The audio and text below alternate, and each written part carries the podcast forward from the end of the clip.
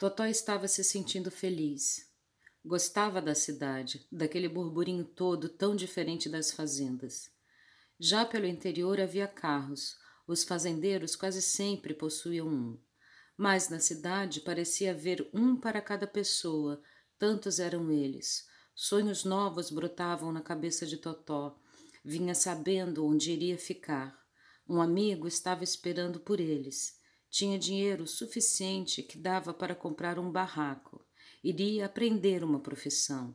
Aprenderia a fazer casa de tijolos. Na roça, sabia fazer casa de pau a pique. Aqui na capital, carece da gente aprender tudo, da gente aprender um modo novo de viver. Na roça, as casas são tão distantes umas das outras. Aqui, a gente é vizinho um do outro, mesmo sem querer ser. Quando cheguei na favela, ainda tinha muito lugar vazio. Essa minha casa era só um quartinho. Fui aumentando aos poucos. Hoje você vê, menina, são quatro cômodos. Comecei aqui com negatuína. Ela pôs tanta barriga nos gêmeos.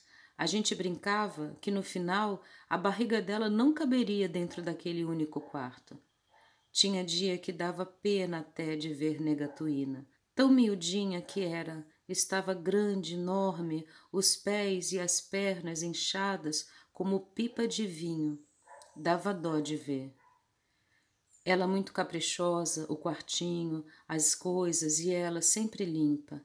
Eu olhava a negatuína e sentia alguma coisa ruim no peito. Aí eu dava risos e sorrisos, dava de rir, de gargalhar. Sabia que Negatuína gostava dos risos meus.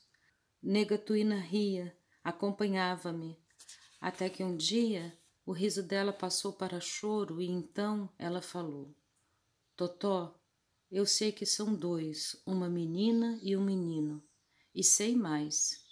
Você é que vai sozinho cuidar desses filhos. Eu sei que daqui uns dias eu vou. Totó cortou a gargalhada que estava na garganta.